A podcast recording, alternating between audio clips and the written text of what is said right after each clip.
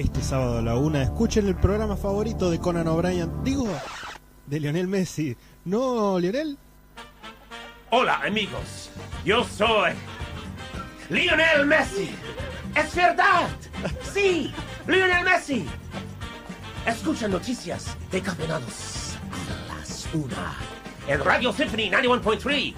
Now say, are you really Messi? Are you really Messi? Eh, sí, yo soy Messi.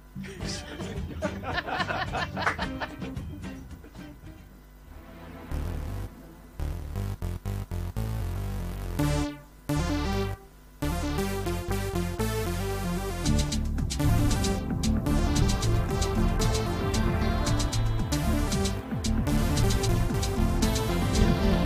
Muy pero muy buenas tardes y bienvenidos a Noticias Descafinadas, una y una de la tarde en toda la República Argentina. Estamos acá en Radio Symphony 91.3, eh, Nacho Cáceres y Matías Alarraga para darles un Noticias Descafinadas eh, fuera de este planeta. Sí, eh, eh, sí, básicamente mucha mucha revolución de los alienígenas que, bueno, a mí no me ha convencido particularmente en mi mente escéptica e insoportable. Sí. Eh, pero que a otras personas tampoco las ha convencido, porque no se armó tanto revuelo como yo esperaba. Eh, pero bueno, había una mm, conferencia de prensa en... Sí. No, no una conferencia de prensa, una, una reunión congresal, tipo Sí. esas, audiencias. Allá hacen mucho eso, ¿viste? De, de Sí, al que, pedo total, ¿no? de que van, como que la gente va a hablar ante el Congreso a declarar cosas. Sí, sí, Como, cualquiera. no, yo descubrí esto. Y el Congreso dice, ah, me interesa. Pero esto que tiene que ver con el virus chino, le pregunta todo y tipo, bueno, Tal la puta madre, la gente esta que le elegimos. Pero bueno, eh, hablaron sobre eso. eh, distintos eh, pilotos y miembros del gobierno eh, sobre posibles alienígenas. Que ellos lo decían con toda seguridad, por lo menos. eh, y después, eh, nada, resultó en, en la nada misma porque toda la... Che, bueno, ¿y dónde está el... Me encanta que lo estemos diciendo ahora, ¿no? Toda Sí. la noticia. ¿Y dónde están lo- los cuerpos y todos los, eh, los ovnis caídos? Ah, no, eso te lo tengo que decir afuera de la audiencia porque no sé qué, porque es secreto, bla, bla, bla. Así que al final, al pedo. Pero bueno, eh, esto también nos trae a la Argentina. Claro, porque mientras todo esto pasaba, eh, el amigo Billy Nelson, eh, como le digo yo, en realidad Bill Nelson, su nombre cristiano. No es Willie Nelson. Eh, no, no, es Willy, es Billy. Eh, vino a la Argentina, es el director de la NASA, él, un hombre eh, tan viejo como John Biden. Estoy Sí, descubriendo que la, la plana mayor de la política norteamericana son todos viejos, decrépitos, Sí. hechos verga. Eh, estaba el líder republicano que, Sí, que que le dio se- un, un, un ACB Sí, en sí, sí, cámara. Casi se nos va. En directo, bueno. Eh, Bill Nelson no, no se nos fue, no estuvo cerca de irse, pero vino a la Argentina el día eh, siguiente al que se dio esta, esta noticia que, que revolucionó la internet, Sí, señor. pero no tanto nuestras vidas, y él también declaró al respecto, así que vamos a contar un poco, eh, seguramente lo han visto, pero bueno, los memes y las risas no han faltado, eh, y no podían faltar en este programa, por Las supuesto. jajas. Las jajas. Eh, también no estamos para jajas Sí. hablando de eh, las dos noticias que ya trajimos este año, pero que se, se concretizan y se empeoran más. Claro. Porque eh, el ferrocarril Belgrano Norte, eh, yo hasta ahora era mi tren favorito, hasta Sí. que me está empezando a, a hacer enojar, porque eh, anunciaron un recorte fuertísimo de la frecuencia de los servicios eh, y denuncian desde el gobierno extorsión. Así que hay pelea y polémica y sangre en el Belgrano Norte, más allá de la gente a la que pisa el tren, ¿no? Yo creo que eh, O la escucharon que se este- cae de, de los vagones porque Claro. tienen las puertas que las podés abrir en cualquier momento. Yo creo que escucharon este programa Sí. eh, y dijeron, eh, tenemos que hacer algo. Claro, claro, hay que mantener la, la rueda de noticias cafeinadas eh, circulando. Exactamente. Los que no sé si escucharon este programa, pero sí necesitan bajar un cambio son los jugadores de ajedrez rusos. Sí. Eh, incidentes en un torneo ruso terminan con heridos de gravedad. Ya habíamos eh, dicho sangre que en un, y dolor. en un torneo de ajedrez ruso hubo Sí. un robot que le quebró la mano a un niño. Exactamente. Eh, exactamente. ahora pasamos a la violencia eh, humana normal. Resulta no ser un deporte, eh, sí es que es un deporte, creo que sí. Le dicen que sí, pero es cualquiera. Claro, bueno. Resulta ser una actividad no tan eh, tranqui como Sí. uno creería, ¿no? Que dos viejitos sentados ahí jugando en ajedrez en el parque, en el, en el Central Park de Nueva York. Bueno, no. En Rusia se lo toman todo de otra manera. Sí, señor. Así que vamos a contar un poco esa historia que a mí me causa mucha gracia, en realidad es un horror. Eh, pero bueno, sí, también es, es eh, es un horror la temperatura global de Sí. nuestro planeta. Eh, vamos a hablar de otro récord, porque ya hablamos de un Dios récord del día más Y fue hace caliente. como dos semanas. Que fue hace dos semanas, bueno, va- hay otro récord ahora que, que ya ni hace falta que termine el mes para declararlo, Claro, así que claro. está buenísimo. Eh, pero no hace falta que termine el mes para declarar que eh, Christopher Nolan Sí. eh, la está rompiendo toda. Sí, sí. Ahora con Oppenheimer, pero no vamos a hablar de Oppenheimer, vamos a hablar de una de sus primeras películas, su segunda película. Yo diría su primer hit. Claro, sí, porque la otra era una película independiente que no vio nadie. Exactamente. Esta es su primera gran película y su primer gran hit con Memento. Sí, sí. Si no te la acordás, es eh, apropiado, porque Exacto. habla de un chabón que tiene memoria de corto plazo. Si no te lo acordás, quiere decir que eh, has entendido la película. Exactamente. Eh, sí, hablaremos de Memento y también hablaremos de eh, un disco salido en la, en la misma época. Estamos en los early 2000, Memento creo que 2002, 2003. Eh, 2003 es Infame de Babasónicos. Sí, señor. Uno de sus discos más eh, más conocidos, más Sí. hiteros. Después del éxito de Jessico, la banda de Lanús tuvo que salir adelante. Es difícil salir adelante Sí, después de un disco tan eh, hitero y tan famoso y lo han hecho con creces. Eh, lo han hecho muy bien y lo recordaremos eh, y lo descubriremos. Si es que alguno quizá no lo conoce, eh, probablemente sí, muchas de las canciones que están ahí porque... Claro. eh, máquina de hits, eh, infame, un gran disco de Babasónicos que vamos a repasar acá en Noticias Cafina. Exactamente. Y bueno, este, si quieren repasar todo este programa y comentarnos cosas en vivo, estamos Sí. a- en el YouTube de Symphony 913, ahora en su casa habitual. Sí, sí. Ahora es más Eh, fácil porque es el único que hay, así que claro, no hay confusión. no hay confusión. Eh, también eh, pueden seguirnos en Instagram, Noticias Descafeinadas, y en X, Noticias Des, Sí. hasta que cambie de nombre. Sí, todavía es raro todavía el, el- el- Nos pueden, nos pueden exiar en X. exactamente, sí, exactamente. eh, por el momento eh, ahí está, eh, nos Claro. cuenta Elian nuestro operador que él todavía no actualizó la aplicación para no perder el logo original. Sí. eh, que en realidad no era original porque cambió como 25 veces, pero bueno, era el pájaro todavía. Eh, y a los que hemos caído en las hay que, actualizaciones. ah, hay que arraigarnos a todo lo, lo más posible sin, sin soltarlo. Sí. Eh, no queremos los cambios, no queremos más cambios. En general en las redes sociales los cambios se resisten mucho, ¿no? Cuando hay Sí. cambios de, de diseño, por ejemplo en YouTube pasa mucho. De hecho, pasa en general con. eh, bueno, mucha gente recordaba marcas que habían cambiado de nombre, como Rexona, por ejemplo, Claro. que se llamaba Rexina, o sea, la misma verga, pero con una I. Eh, me acuerdo que las leyes antes tenían otro nombre y la Las gente. Claro, y la gente se escandalizaba por el cambio de nombre, los rebranding. Y ahora es como que si vieras un paquete de frenchitas o el YouTube original decís, ¿qué es esta mierda? Claro, absolutamente. Sí. Bueno, pasa con los clubes de fútbol también, que de golpe cambian el escudo. Eh, y al principio la gente dice, no, pero ¿qué es esto? ¿Dónde están mis leones? ¿Dónde están mis no sé qué? Y no se Claro. acostumbra al final a que esté una jota ¿Pasa, ahí. ¿Pasa tanto eso en el, Ahora el sí. fútbol argentino? No, en Argentina no, pero no, en eso Europa pero sí. me imaginé que te cagaban a tiro si querías cambiar Eh, el escudo. Y acá cambian igual. Pasa que cambian. El de River cambió, por ejemplo, pero el cambio es que le sacaron las linitas esas que estaban como marcando la, La banda. eh, las sí. partes y qué sé yo. Y ahora es solo la banda y el fondo blanco. Claro. La misma. O sea, lo mismo. Eh, qué sé yo. No, claro, pero en Inglaterra seguro que lo hacen. En Inglaterra pasó mucho, en, en Italia también, los, los clubes que cambian. Es una cuestión medio de marca, ¿viste? Como que sea más vendible, que sea más lindo Sí, estéticamente. El, el Coca-Cola. Liverpool. y ahora va a tener otro, otro nombre distinto. Eh, bueno, y tenemos eh, música en este programa. Sí, mucha. Eh, vamos a escuchar a King Cruel, que hablamos un poco del disco Claro eh, Space Heavy en Noticias Cafeinadas, que nos pueden seguir en Spotify, eh, Noticias Cafeinadas, tenemos Sí. una columna sobre King Cruel y Space Heavy. Eh, If Only It Was Warm, eh, me encanta esta canción, debe tener como seis acordes nada más, muy simple, bajo, guitarra y batería, eh, pero es eh, muy fuerte toda la canción, transmite una emoción muy, muy intensa. Así que vamos a escuchar a King Cruel y después todas las noticias que también son intensas.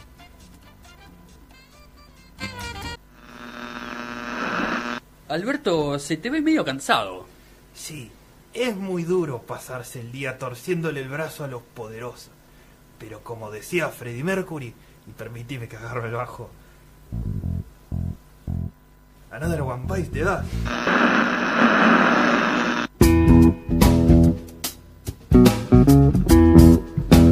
Bueno, 14 minutos pasan de la una de la tarde y, como les decíamos, eh, tenemos noticias que han sucedido esta semana. Eh, Sí. Esto no es un repaso y no es un resumen.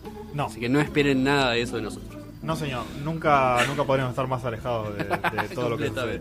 Eh, pero sí, esta noticia sí me impactó Sí. eh, personalmente. Ok. Porque eh, la, Habíamos hablado la semana pasada de que la situación en los trenes eh, Sí. argentinos y metropolitanos estaba bastante hecha mierda.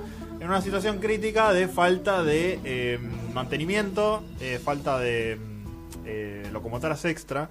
Entonces, ahí eh, está funcionando todo en un fino margen. Sí. Si falla algo, falla todo. ¿Qué hace Ferrovías, la, una de las dos empresas Claro. de- que privatizan los trenes en, en la región metropolitana junto con eh, Metrovías en el Urquiza? Ferrovías dice, eh, vamos a reducir del 33 al 44% todas las Ah. frecuencias de los trenes. Eh, algo que habían dicho hace un mes que iban a hacer y eh, el público se quejó tanto que Claro. dijeron no lo vamos a hacer, bueno, ahora lo hicieron. directamente, pero teniendo en cuenta una consideración para las horas pico de mantener una frecuencia de 15 minutos, lo cual es un montón. Sí, la Eh, pero mm, después ya vamos a hablar un poquito de la frecuencia porque hay cosas que me llamaron la atención. Pero mm, bueno, se reduce a, a un montón entonces las, las unidades que están en, en circulación. Y mm, esto tiene dos, dos eh, cabeceras, digamos. Tiene eh, Granburg y Villarrosa. sí. En Villarrosa en general Dos hay menos- cabeceras eh, para el lado de claro, provincia. Sí, digamos. claro, porque el resto es re- a retiro, Claro. justamente. Eh, por ejemplo, de mm, pasa a tener de 163 trenes diarios a 113 en días hábiles. No, mucho. Y eh, de 57 que llegaban a Villarrosa, solo 32 van a seguir eh, llegando. Eh, tenía trenes hasta las eh, 11 y 45, lo cual es un montón Sí. comparado con otras líneas como mucho el más Mitre, que el Mitre, claro. que por ejemplo hoy termina a las 9 y 10, lo cual es un chiste bárbaro. Eh, Hijo de puta, ese. sí, sí, así también están los subtes. Recordemos Claro. que los subtes antes llegaban hasta la una y media de la mañana. Eh, el menemismo adujo una crisis energética. Discúlpenme que hable 8 horas de los subtes todos los días. Eh, y desde ahí que estamos con ese horario de emergencia que Sí. nunca se restablece. Eh, pero bueno, eh, cortan con, con un montón de servicios en lo que el, el ministro de Transporte bonaerense, Sí, sí. eh, Jorge Donofrio, Sí. si no que no es el expresidente de River. No, eso me generó mucha confusión, lo tuve que googlear porque dije, ah, se pasó Sería de carrera. sería espectacular, pero No. Eh, el ministro de Transporte de la provincia de Buenos Aires, justamente Jorge Donofrio, dijo, eh, mira, a mí me parece que nos están extorsionando porque eh, ellos aducen que hay que hacer reparaciones en las locomotoras que no se pueden hacer sin retirar eh, al material. Pero como empresarios que son, inteligentes Claro. empresarios, tendrían que planificarlo de alguna manera en la que no lo saquen todo de una. Sí. Es Eh, un buen punto. sí. Tiene, tiene un punto. Y tiene otro punto también que es, eh, le estamos prestando trenes de trenes argentinos cargas. O sea, vos cuando ves un, eh, una locomotora azul Sí. enfrente de los trenes rojos del Belgrano Norte, Sí. significa que el Ministerio de Transporte les dio Claro. eh, locomotoras para porque las que ellos tienen no las arreglan, digamos. Eh, habíamos hablado de que el Estado se hace cargo del 95% de los costos operativos de ferrovías. Sí. Eh, les paga el sueldo a, lo- a la gente que trabaja ahí. Eh, les arregla las, eh, las vías, las estaciones de la Claro. construcción, las renovaciones de las estaciones, todo nuevo. Les presta eh, eh, locomotoras, porque no las ¿qué- tiene. ¿qué, qué hace la empresa? Ni se, se quedan con lo que, con lo Cobra que los- cobra los boletos. Claro. Eh, ¡Ladrones! Totalmente, o sea, no lo puedo creer. Eh, pero bueno, nada, están ahí. de- decisión que me llevó a Sí. eh, no tomarlo en algunos días que yo lo necesito. Claro. Eh, porque nada, está hasta las pelotas. Imagínate 15 minutos en hora pico. Sí, sí. Con otras frecuencias, eh, 25 minutos. Vale decir que, que es un tren que usa mucha gente, bueno, eso es una obviedad, eh, que conecta una zona que es difícil, que tiene difícil conexión Sí. vía colectivo, por ejemplo, que Sí. tardás mucho tiempo, Sí, porque no es lo mismo que el Mitre, Ramal Tigre, por ejemplo, eh, cuya conexión con, el- con Retiro, con el centro es mucho más accesible o mucho más rápida, porque vos te vas a Belgrano, eh, en Belgrano te tomas el subte y estás mucho más cerca, desde Claro. Tigre, San Fernando, digamos que la gente del Belgrano Norte que está mucho más lejos y que además es un, es un tren que va mucho más rápido a retiro Sí, que el Mitre. Exactamente. Eh, por lo cual, digo, es, es, es una ventaja bastante importante en comparación a otros trenes eh, y que además, de última, si vos querés hacer arreglos, aunque sea un pijazo, haces lo mismo que hicieron en el ramal eh, Mitre, que es frenás el tren durante un par de meses Mm. y arreglas todo. Sí. Para que no tengas. Porque si no, esto es. Eh, frenamos, bajamos la frecuencia ahora. Todos sabemos que esto, capaz, la frecuencia nunca vuelve a ser la Sí, que sí. era. Porque es así. Eh, y capaz dentro de seis meses te dicen, no, la tenemos que, que hacer más larga porque hay que arreglar otras eh, otros locomotores así y nunca se hacen los arreglos que se tienen que hacer. Exactamente, Así sí. el- he tenido el placer de salir en el Retiro Tigre desde el Retiro y Sí. es un auto de Fórmula 1. Vamos Está a buenísimo, eh, ¿viste? A los pedos. Sí. Eh, así cualquiera quiere estrellarse como en 11. con una buena Sí. velocidad. Nobleza obliga igual, porque la verdad que hemos, yo puteé muchísimo los meses que estuvo sin llegar. Sí, sí, nunca los puteé de más porque dijo, Pero- dije, bueno, es por seguridad, está Pero bien. claro, la obra la Sí. verdad que ha funcionado. Sí, sí, sí. Ahí Es un golazo. Eh, me quedo con la última declaración de, mm, de Jorge Donofrio Sí. diciendo, eh, esta decisión a pocos días de una elección, no quiero hablar de extorsión, pero si algo tiene cuatro patas y ladra es un perro. Eh, Está muy bien. Sí. eh, bueno, básicamente, ta- nada, Jorge Donofrio también en contra, no en contra abiertamente, pero digamos, en contrapuesto a, lo- Claro. a las declaraciones de, mm, del ministro de claro. Transporte de la Nación Sí. que le sigue renovando las concesiones a estas empresas que no están haciendo un carajo básicamente. y que encima vienen a pelearte a Totalmente. hacerte una, una medida resarpada a, a pocos días de una elección teniendo en cuenta que eh, hay otras alternativas Eh, no hay otra alternativa a saber que nos vamos a morir todos gracias al calentamiento global Sí. porque eh, ya los científicos anunciaron directamente, no hace falta ni que termine el mes, julio es el mes más caluroso en los últimos 120.000 años. Espectacular. Fantástico. Qué lindo es dar buenas noticias. Sí, sí, gracias, eh, Fernando. Este, mm, la verdad es un es horrible, este, Sí. porque esto mm, eh, bate el récord de a que no sabes qué otro mes. Junio. De junio, sí señor, de junio de este año, que había sido el más caluroso, eh, por, por un montón de margen encima, o sea, no, no es que se superó por una décima Claro. en el promedio, fue, es como 10 o 12 décimas de, de grado, un montón. Eh, sequías y Sí. temperaturas eh, horribles en gran parte del hemisferio norte, acá de 28, 29 grados en Ni pleno hablar. julio, eh, lo cual es rarísimo. Este, gente también en, en el estado de Texas, por ejemplo, teniendo que ir al hospital eh, de emergencia por caerse en la calle y quemarse toda la piel. Tremendo. eh, y se le hierve viva la, la piel al caerse en el pavimento. Ya pueden hacer un huevo frito entonces. Sí, viste que siempre calle. hacen esa pruebita. Bueno, ahí lo están haciendo, pero con, Con sus cuerpos, viva, ¿no? claro, sí. Eh, muchos muertos en, todos los continentes Bueno, del claro. hemisferio norte. Eh, y atención porque esto solo se va a poner peor según los científicos. Bien. ¿eh? Así que esperemos más récords así, cosas más peores ahora con la venida del niño. Porque el niño recién está empezando, entonces ahora después eh, se va a convertir en adolescente y nos va Claro. a romper el. El niño no es el niño Jesús, precisamente. Eh, no es el, el niño Jesús quien ha venido a visitarnos No. en su segunda venida, No, sino los alienígenas, según dice eh, David Grush, Sí. Este, que había liderado una unidad, la, la UAP, o los eh, fenómenos anómalos no explicados.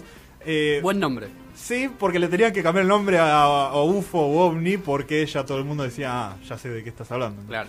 Eh, hasta ahora que lo dicen abierta y públicamente, entonces le van a tener que cambiar el nombre. No, y, y aparte es como más abarcativo. Claro. Porque puede ser absolutamente cualquier cosa. Mientras Sí, no sí. se pueda explicar, Exactamente. qué sé yo. El calentamiento global. bueno, eso se puede explicar bastante bien. Eh, pero. mm, o, o por qué hay crueldad en el mundo. Claro, puede- es, un UAP. Exacto. Es un eh, fenómeno anómalo no explicado. Este, bueno, eh, básicamente hicieron toda una audiencia contra eh, los eh, compareciendo ante el Congreso estadounidense y este David Grush decía que eh, sabía que había eh, seres no humanos este, que se habían encontrado en, en naves, Sí. ¿no? En algo. eh, que había tenido mm, amenazas por, No. por, por acceder a esta información, por tratar de, de, mm, de meterse en el tema. Le habían preguntado si... Me encantan las preguntas de los congresistas, tipo, ¿y usted sabe si a alguna persona la llegaron a amenazar de muerte o si la asesinaron? Y tipo, dijo, Eh, bueno, eh, no puedo decir mucho, pero eh, lo he derivado a las autoridades Sí, sí, sí. correspondientes, no sé qué. Me encantaba que muchas respuestas eran eh, de- del estilo, no lo puedo decir públicamente, pero si ustedes quieren les cuento en privado. Les cuento en privado y después los congresistas dijeron, eh, ah, nos negaron a hablar en privado con este tipo. Nah. Así que nada, bueno, al pedo tal. Pero bueno, esto nos lleva a la Argentina, Sí, básicamente, señor. ¿no? Sí, porque esto fue mm, un miércoles, un jueves. Ah, antes que nada le Eh, agradezco a Caro Karim sí. que nos mandó una escena de Los Simpsons haciendo referencia, por supuesto, Obvio. a eh, em, Alien, da- dame una dos entradas para Pearl Jam. Sí, señor. Sí, señor. Bueno, lo- los memes no faltaron, lo decíamos al comienzo, Sí. porque eh, esto fue a mitad de semana y al día siguiente de esta declaración que, Mm. que puso al internet eh, como loquita, como dice, como dice Tomás Rebord, eh, con, con una infinidad de cuestiones del estilo ¿por qué nadie le da importancia a esta noticia tan trascendental? Sí, sí. Eh, Tal vez bueno. porque no dijeron ninguna evidencia, es solo un tipo hablando de cosas que él dijo que escuchó de otras personas. Exactamente. Y un video de, de una navecita espacial de, de- de cinco pilotos este, de- del ejército que eh, ya se conocía de antes. Entonces, nada, Exactamente. no hay mucha novedad. Eh, más allá de que, de que no había pruebas, eh, nos faltaba la palabra autorizada, digamos. Si ustedes dicen eh, extraterrestres, naves espaciales, digamos, y, y el espacio exterior, Pienso en Eh, Fox Mulder y Dan Scully. Absolutamente, X. eh, pero lo otro que uno pensaría Ah. es en la NASA, obviamente, Claro, sí. ¿no? Digo, la agencia que se encarga de, justamente de esas cuestiones. No exactamente, pero sí son los que están ahí afuera. Eh, ¿no? De todos los días, básicamente. Bueno, Billy Nelson, que es el del, del presidente o el administrador de la Administración Nacional de Aeronáutica y el Espacio, o sea, O la NASA. NASA, Sí, señor. eh, visitó la Argentina. Muy bien, fantástico. Vino a la Argentina al ¿Descubrió día, vida extraterrestre en, Bueno. en la Argentina? vino al día siguiente de, de estas declaraciones, estuvo reunido con el mismísimo Alberto Fernández, Wow, con, qué honor. con Santiago Cafiero y con Daniel Filmus. Sí. Eh, bueno, Cafiero porque es el canciller y Daniel Filmus porque es el eh, ministro de Ciencia y Tecnología. Perfecto. Obviamente, Alberto Fernández porque pintó. Porque había que juntarse con él. Estaba al pedo y le dijeron, che, Había cuatro sillas. Claro, querés venir a reunirte con Billy Nelson. Y dijo, uy, Willy Nelson. Y al final Podemos tocar una guitarrita. Claro, él pensó que iban a contar canciones, pero no. Eh, él vino por una cuestión de, mm, de, un, de un plan que tienen sobre el cambio climático y acciones que quieren llevar adelante y bla, bla, bla. Obviamente se firmaron todos los acuerdos. Un plan que se llama Artemis, Ajá. que es básicamente lograr eh, emisiones netas cero para 2050, cosa Uy, que... ya, ya les dije también en Sí. Noticias Cafeinadas la mentira del carbon offset. Cada vez que haya alguien que te dice carbón cero para tal fecha, Sí. está mintiendo. Bueno, eh, más allá de, de que la misión de Bill Nelson era una mentira absoluta, Sí. eh, dio una conferencia de prensa eh, al lado de, de Daniel Filmus y obviamente las preguntas nos hicieron, no, no- no tardaron, digamos, porque lo importante no era el carbón cero y toda esa verga que no le ¿Alguna pregunta teniendo en cuenta de que ya expliqué lo de mi cabello? Exactamente. eh, muchas preguntas Sí. con respecto a, bueno, hay vida ahí afuera, hermano, o sea, decinos la verdad. claro. Y Bill Nelson, que sorprendentemente es una persona muy poco escéptica, a pesar de ser el administrador de la NASA, eh, dijo que él habló con expertos, en su Ajá. calidad de experto, él habló con más expertos que él, Sí. con, con gente que conoce sobre esto, y que lo que los expertos le dijeron fue eh, casi literalmente, dijo, eh, lo que me dicen es que eh, hay más de un billón de planetas como la Tierra, Uy, por lo cual probablemente haya vida en eso, en ese billón de planetas. No es lo que te pregunté. en esos mil millones de planetas. Sí. O sea, lo que el tipo está diciendo es, o sea, sí hay, porque hay tan, son tantas las probabilidades. Sí, numéricamente es Claro. certero. Tiene que haber. Y además, eh, lo que lo que dijo Bill Nelson es que eh, uno de los objetivos de la NASA es buscar vida en Marte. Ajá. Cosa que Bueno, nos estamos enterando ahora, porque nosotros pensábamos que estaban buscando agua o Restos. Claro, de- algo. No, no un. Bueno, pero nada, se, se decía esas cosas de tratar de encontrar algún microbio o alguna cosa. Pero bueno, nada, se había comprobado hace bastante tiempo que no hay un carajo ahí. Eh, pero sí, a- eh, ahí se comprobó la evidencia de, de que hubo agua Sí. líquida y, y, fotografías de como una especie de barro de, estacional. Algo eh, que- que, intergaláctico. que hay como eh, unos flujos de, de mini agua. O sea, no, no podemos decir que es como agua, pero Sí. hay algo parecido. Algo parecido. Eh, lo cierto es que al mejor estilo de Alberto Fernández habrán estado reunidos dos horas, y- pero la albertización es total de Bill Nelson porque su, su mayor declaración fue que Sí. armaron un comité Ay, de expertos Sí, sí. que en un mes nos van a dar respuestas sobre las declaraciones en Estados Unidos y toda esta cuestión de la vida allá afuera, así que habrá que esperar hasta septiembre. Hicimos eh, una fin reunión agosto. con todos los planetas posibles para garantizar que baje la inflación. Eh, lo, obviamente los memes estallaron cuando Sí. el tipo salió a dar esta declaración y había muchas propuestas de que Alberto Fernández fuera eh, nuestro embajador. Sí, eh, yo desde el primer día que digo Alberto Fernández tiene que ser canciller de algún gobierno. Absolutamente. Tal vez Sí, no sería este. un fantástico. canciller. Podría ser de este tranquilamente. Eh, si Alberto fuera el canciller ante el mundo, obviamente lo primero que haría era eh, eh, tocar una canción con su guitarra. Sí, sí, sí. Y todo nos lleva a pensar que esto podría terminar eh, como Marcianos al ataque, donde básicamente lo vuelan por el aire. Sí, Lo cual sería el sueño húmedo de muchos, seguramente. Eh, la fantasía de mucha gente, probablemente. eh, Cristina para abajo. Prácticamente todo el gobierno. Pero bueno, ahí estamos con, Sí. con el amigo Bill Nelson. A mí me llamó la atención que ustedes dirán, bueno, ¿quién es este viejo? O sea, ¿por qué es el sí no es alguien conocido, ¿no? Porque Claro. lo- le ves la cara y decís, ah, es el hermano de Joe Biden. Exacto. Eh, el tipo fue astronauta Mm. y de hecho él orbitó la Tierra, me llamó la atención el dato, solo por eso lo quiero decir. A ver. Lo- lo orbitó la Tierra 98 veces en 6 días. Fantástico. Allá en el año 86 es un tipo que conoce el espacio, por lo menos conoce la circunferencia de la Tierra. Sí, sí, yo Eh, fui y vení 98 veces. Claro, exactamente. Y que no descarta como experto. Insisto porque no es un dato menor. El, el- el administrador de la NASA no descarta la vida extraterrestre, básicamente. Bueno, sí, porque pero- él dice que le dijeron que hay muchas probabilidades, cosa que cualquier boludo que Sí, sí, sí. conoce o que busca en Google lo puede saber. Claro, exactamente. Eh. Preguntás a ChatGPT y la respuesta que te dicen. Exactamente, exactamente. Eh, rápidamente les voy a contar que eh, la vida en la Tierra está jodida. Sí. La verdad que las cosas no vienen bien, ya No. lo saben, el planeta se está recalentando cada vez más y los que están recalientes son los rusos que juegan Sí. al ajedrez.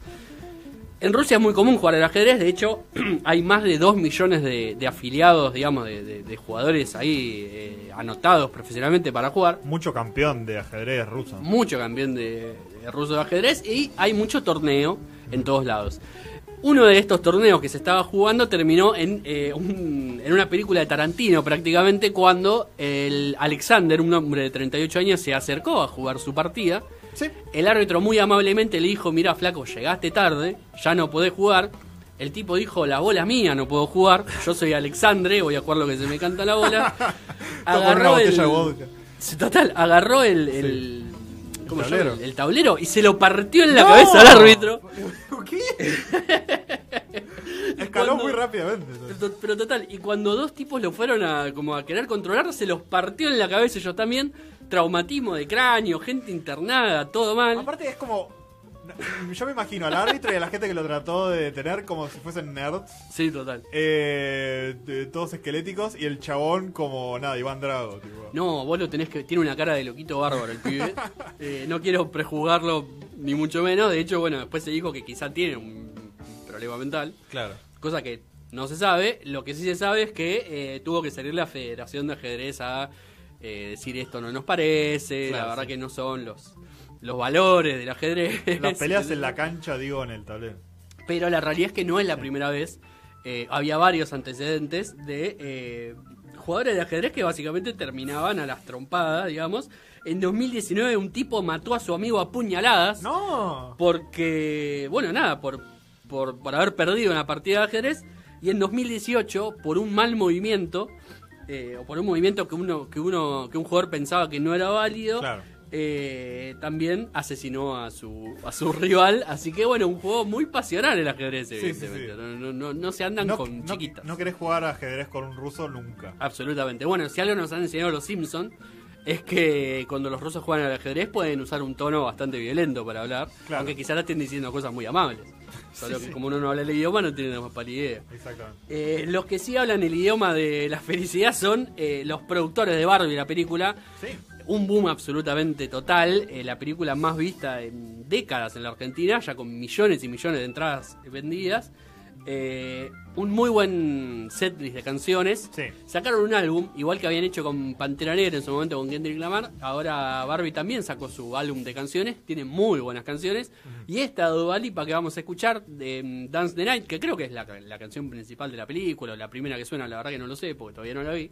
Eh, no Eh, le presté tanta atención a la música, pero Bueno. puede ser. Es una muy buena canción, es Dua Lipa mostrando el pop que sí nos gusta, pop bailable para divertirse, lo vamos a, a escuchar a Dua Lipa haciendo Dance the Night y después nos vamos a meter con Babasónicos, Infame y el rock en España.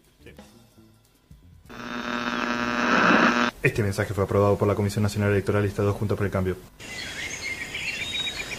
Una selva es un ambiente lleno de diversidad. Y eso es lo que voy a defender.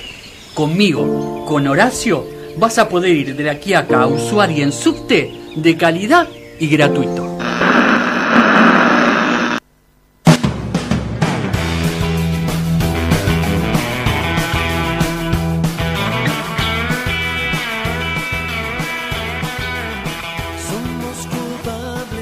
Y con una de las canciones seguramente más reproducidas de la historia del rock eh, de los últimos años, por lo menos los últimos 20 años. De hecho, un, un video reseña del disco decía, prendías la ducha en el 2000 y sonaba esta canción de alguna manera. Ah, sí. Eh, es que Babasónicos abre su disco Infame. eh, arrancar con todo, realmente. Exactamente. Eh, el disco del año 2003 que como decíamos lo sacan uno o dos años después de Jessico, que es Sí. probablemente el disco más conocido o mm, el disco que define un poco como el sonido y la estética que, que va a tomar la banda de ahí para Sí. adelante. A mí me sorprendió enterarme que Babasónicos era una banda que venía desde casi principios de los 90. Sí. Eh, yo pensé que era un fenómeno 2000, Total. Babasónicos. Eh, tal vez asociado a estos dos discos, eh, porque tuvieron una importancia bastante grande. Pero este infame es el séptimo disco de estudio Sí. de Babasónicos. Exactamente, es, y no solo es el séptimo disco, sino que si uno se va para atrás eh, y escucha a los babasónicos antes de Jessico y antes de todo eso, Claro. era una banda que no tiene absolutamente nada que ver Claro. eh, sonoramente con lo que hicieron después y de hecho eh, hay algo de, de este disco particularmente que es una búsqueda muy concreta de eh, hacer canciones para la radio, digamos, Sí, o hacer canciones sí. que cierren perfectamente en ese rock pop Sí. eh, que para mí es súper característico de la época, digamos. Sí. Es que eh, sí, son 14 canciones de no más de 3 minutos, Exacto. por más o menos. Y, y hay una variedad en, en todo el Sí. disco que, que está bueno, es lo que más me llamó la atención, digamos, este de, de rock eh, bastante más eh, acelerado Sí. como el, el primer tema, eh, canciones más eh, tranquis y melanco como este, algunas cosas más divertidas, tipo de, con mucho teclado, mucha voz robótica, Sí, y más. Eh, canciones más latinas, o sea, hay de todo. Eh, el estilo de, de Babasónicos eh, eh, penetra en cada uno, entonces este, se, no resulta tan chocante. Eh, pero a diferencia de algún de las búsquedas más de disco, de sonar eh, homogéneamente, como que no está mal, digamos, ¿no? O No, sea, de, de- de buscar un, un denominador común en, en todas las canciones del disco. Este es un disco más de playlist. Sí, Sin, absolutamente. sin sonar tan separado igual una canción de otra. No, para mí tiene algo de. Como que todo tiene un sonido medio a, a bolero.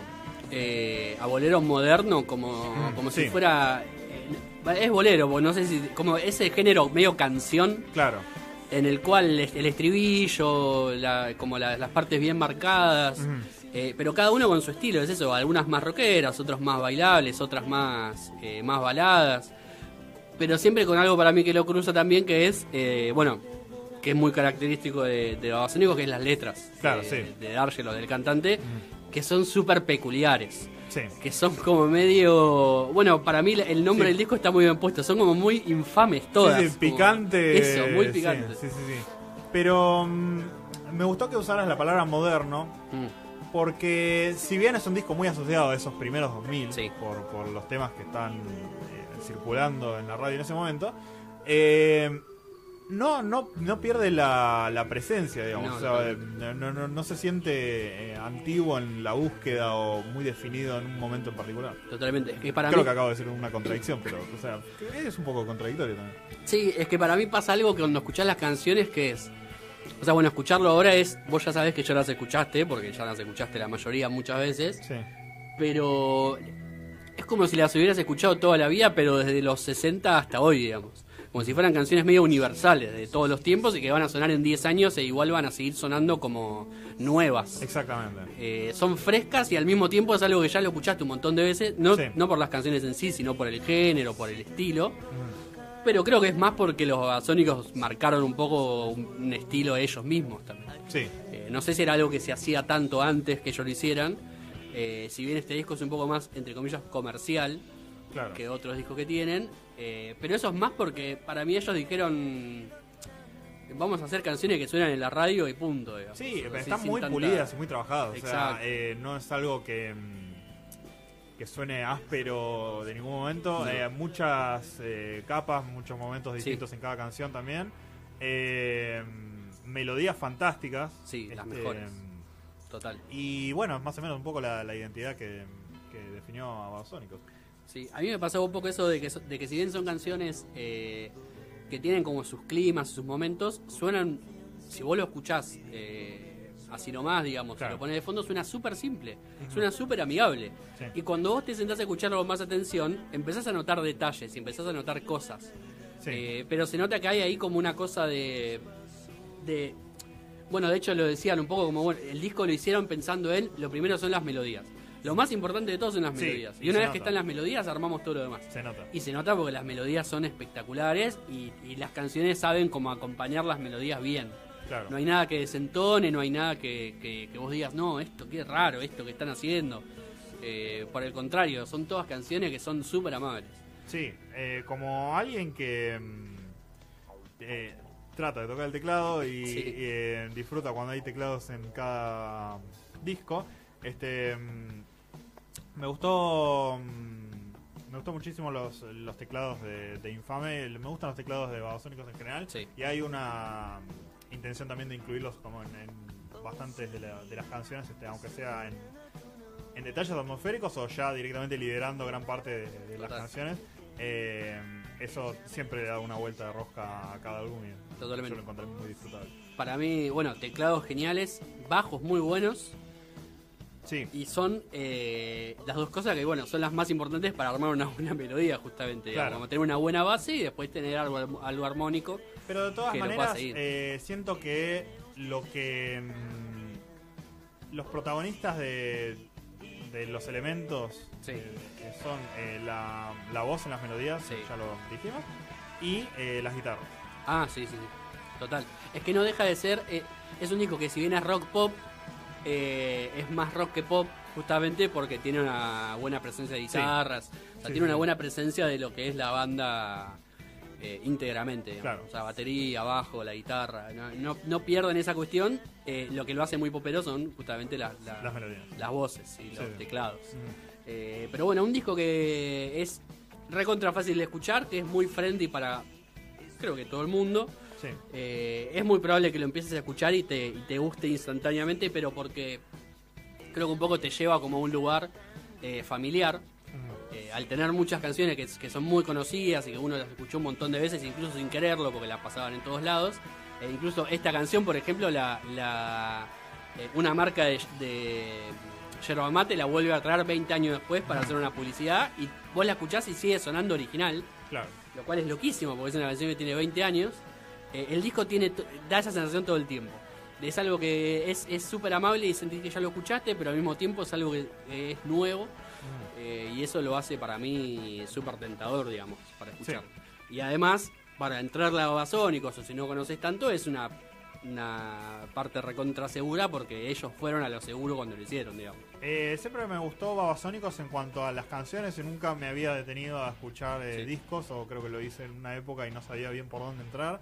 Eh, me alegra mucho de que hayamos Claro. tocado eh, Infame porque es de lo mejor. Sí, totalmente. Es un disco fantástico. Y para mí, digamos, en comparación a Jessico, que fue un disco que yo en su momento también escuché, este es como más homogéneo. Y en ese sentido es un poco más fácil. Claro. Eh, pero una vez que vos ya te, te familiarizás con ese tipo de sonido, podés ir para adelante y para atrás y es como un poco más, estás un poco más encariñado con, eh, con ese estilo de voces y con esas melodías y demás. Eh, recontra recomendable Infame, obviamente, lo encuentran en todos lados, Spotify, eh, YouTube Music, no tiene versiones de luz, no tiene nada del otro mundo, es el disco, 14 canciones. eh, y para que vean un poco cómo suena, o es difícil resumirlo porque hay canciones para todos los gustos.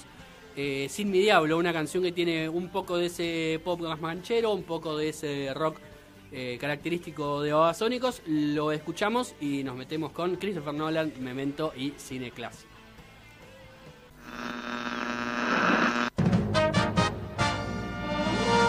Bienvenidos camaradas a otra emisión más de Todo Noticias. Soy Marcelo Boleri y los acompañaremos hasta las 14 con toda la información de la izquierda, los trabajadores y la revolución socialista.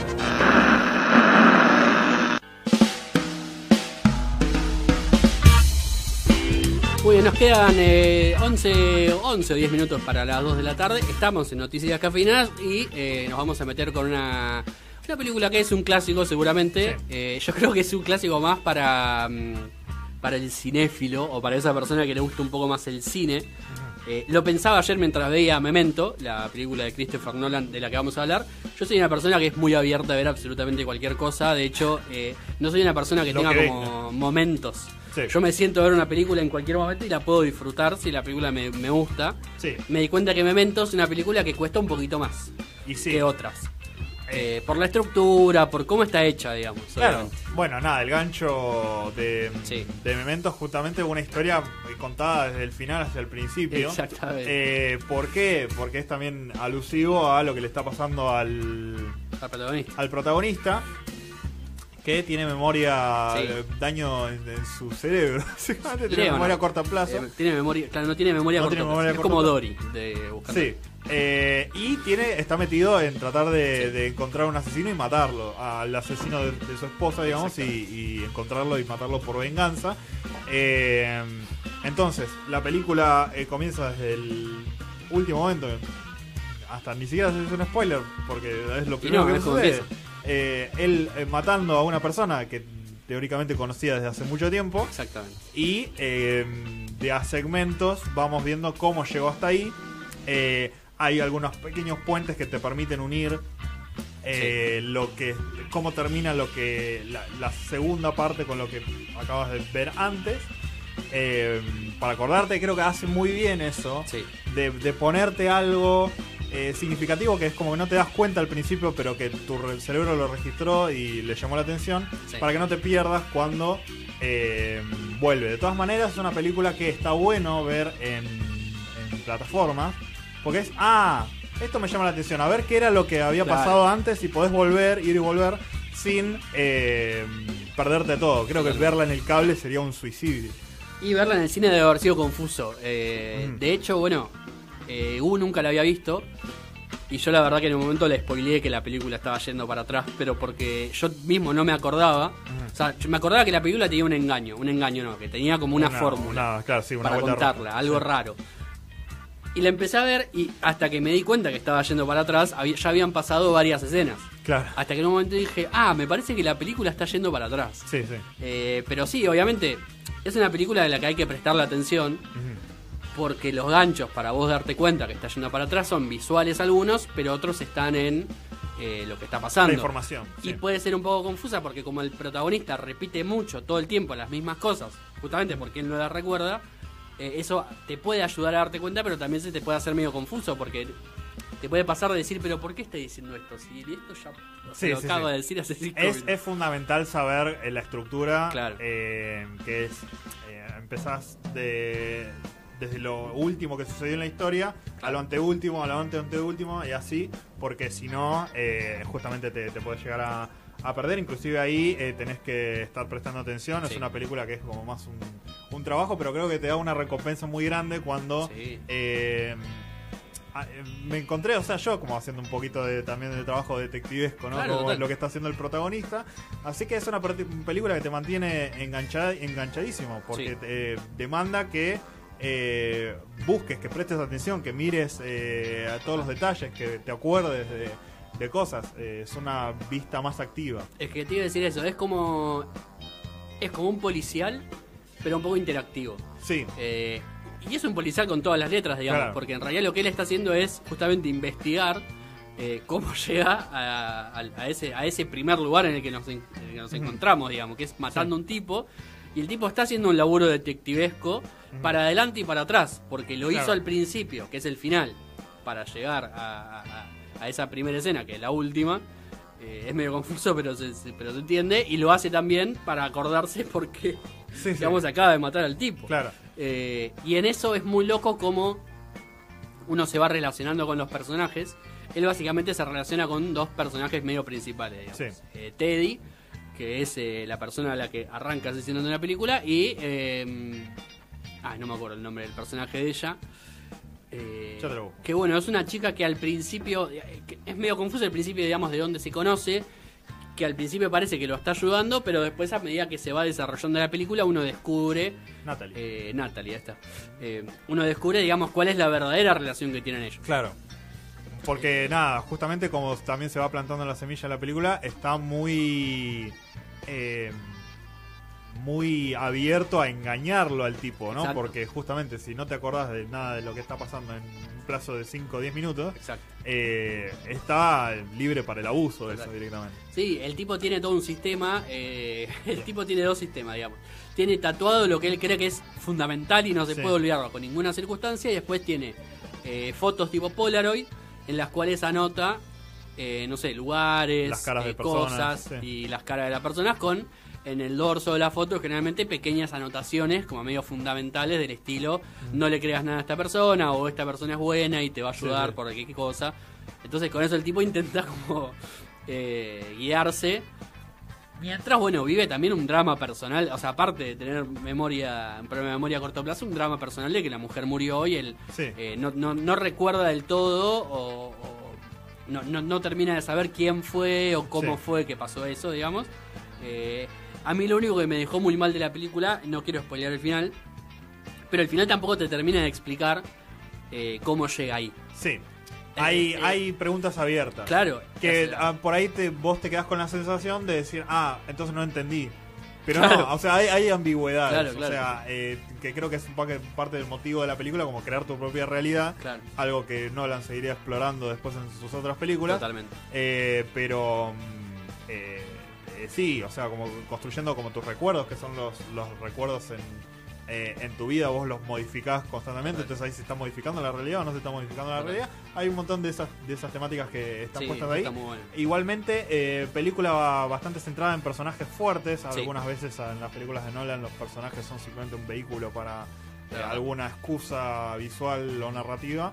Eh, y acá es una historia bien centrada en los personajes. Y a mí lo que me eh, llama muchísimo la atención del guion es cómo una historia contada al revés sigue generando los mismos momentos de tensión y de descubrimiento Total. eh, eh, que en una película de un policial normal, digamos. Está el giro de la historia, está el momento de, de drama y de, de acumulación de información, pero al revés. Totalmente. Y funciona exactamente igual. Totalmente. Y está el final satisfactorio, Sí. en donde eh, te enterás de todo, básicamente.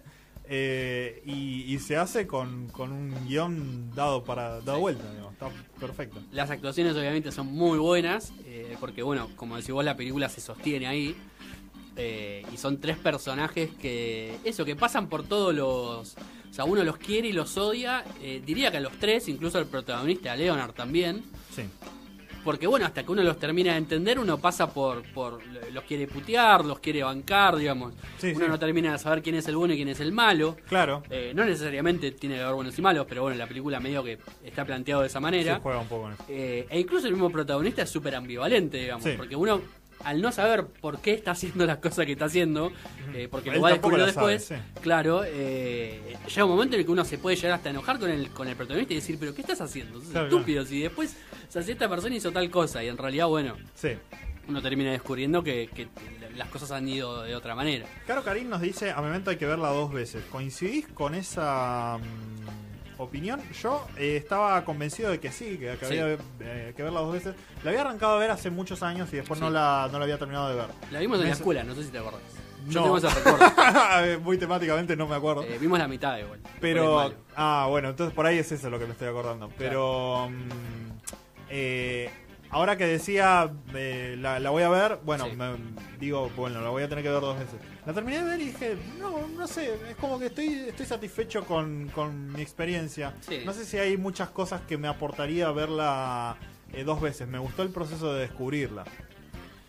Yo creo que sí, yo creo que si la ves una vez quedás conforme porque es una muy buena película, pero podés verla dos veces para que te cierren eh, más- Detalles. detalles, Sí. más que nada. Si hay Sí, cosas sí. que te quedaron medio colgadas y decís, che, esto no termino de entender por qué, lo ves, lo vas a ver de vuelta y ahí prestando atención a todo eso vas a verlo Claro. mucho más rápido seguramente. Eh, lo que no creo que sea una película que valga la pena verla, eh, lo que se diría rebobinada, digamos. Ah, no, no, no. Eso no, le saca toda no la tendría gracia. mucho sentido. Sí, digamos. sí, sí. ¿Qué sé yo? Sería una historia Estoy seguro que lo han hecho igual. Sí, se seguramente, seguramente. Eh, Pero bueno, eh, Memento, muy buena película, recomendable de Christopher Nolan. Eh, entiendo que no está en plataformas. Por ahí dice que está en Amazon Prime, pero yo no la encontré en Amazon Prime. Así que capaz está en otros países, sino en Argentina. Si tienen un VPN, capaz que la pueden ver. Y si no, eh, ya saben, streamio. Sí. ¿Para qué se van a complicar la vida, hermano? Si es mucho más simple. Eh, hasta acá llegamos nosotros, hasta acá llega Noticias Cafinas. Si quieren escuchar nuestra recomendación de Infame del Memento, Spotify, Noticias de Cafinas. Y si no, eh, como hace caro, si nos quieren comentar, Instagram, Noticias Cafinas, Twitter o ex eh, Noticias Des. Hasta ahí todo lo que les podemos decir. Nacho Garcés y Mateo Galarraga. El próximo sábado a la una de la tarde volveremos a estar. Gracias, Elian, por, por la operación técnica. Los dejamos con Nicarón en la radio, la continuidad de Radio Symphony. Y nos vemos el sábado que.